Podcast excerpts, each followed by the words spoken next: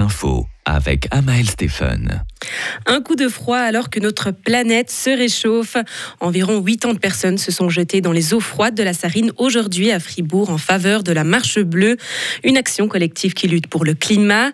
L'événement, emmené par quatre femmes, a permis de lancer un appel national pour que la Suisse respecte l'accord de Paris. Si vous avez ressenti une secousse cette nuit, c'est tout à fait normal. Hier, aux alentours de 23h30, un léger séisme d'une magnitude de 2,4 a été signalé à Farvani. Il a été ressenti dans une bonne partie du canton de Fribourg, mais selon Météo Suisse, sur toute la zone touchée, il ne faut pas s'attendre à de dommages. Avançons tous ensemble face à la maladie. C'est ce qu'a dit aujourd'hui Alain Berset dans une radio. Le président de la Confédération s'est exprimé à l'occasion de la journée des malades. Dans son discours, il a souligné la nécessité de développer de bonnes relations entre le patient, le soignant et les proches. La journée des malades sensibilise la population à un thème ayant trait à la santé et à la maladie chaque premier dimanche de mars, mars depuis plus de 80 ans.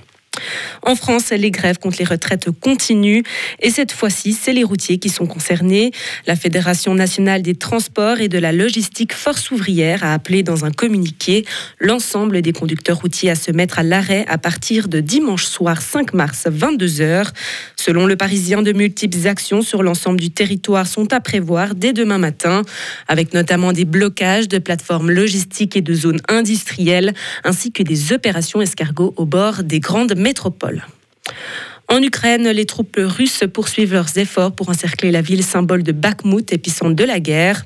Plus tôt dans la journée, l'état-major ukrainien a affirmé que la situation à Bakhmut était difficile, mais sous contrôle. La bataille pour cette ville industrielle, dont l'importance stratégique est contestée, dure depuis cet été. La cité est devenue un symbole car elle est au cœur des combats entre Russes et Ukrainiens depuis des mois. En Iran, le mystère persiste sur les intoxications de jeunes filles. L'affaire des écolières intoxiquées continue aujourd'hui à inquiéter et intriguer le pays.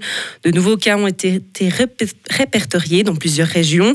Jour après jour, le phénomène se répète. Des élèves d'école de filles respirent des odeurs désagréables ou inconnues, puis présentent des symptômes comme de la nausée, des essoufflements et une sensation de vertige. Certaines d'entre elles sont brièvement hospitalisées, mais aucune n'a jusqu'à présent été gravement affectée. Et pour terminer, un tiers seulement des habitants des pays les plus pauvres du monde sont connectés à Internet. C'est ce qu'a signé aujourd'hui une agence des Nations Unies. Mais des géants du digital dont Microsoft, SpaceX ou Starlink proposent aujourd'hui des solutions comme la connectivité satellitaire, une fracture digitale qui s'est accentuée depuis dix ans alors qu'Internet représente un accès au savoir, au marché et aux opportunités de toutes sortes. Retrouvez toute l'info sur frappe et frappe.ch.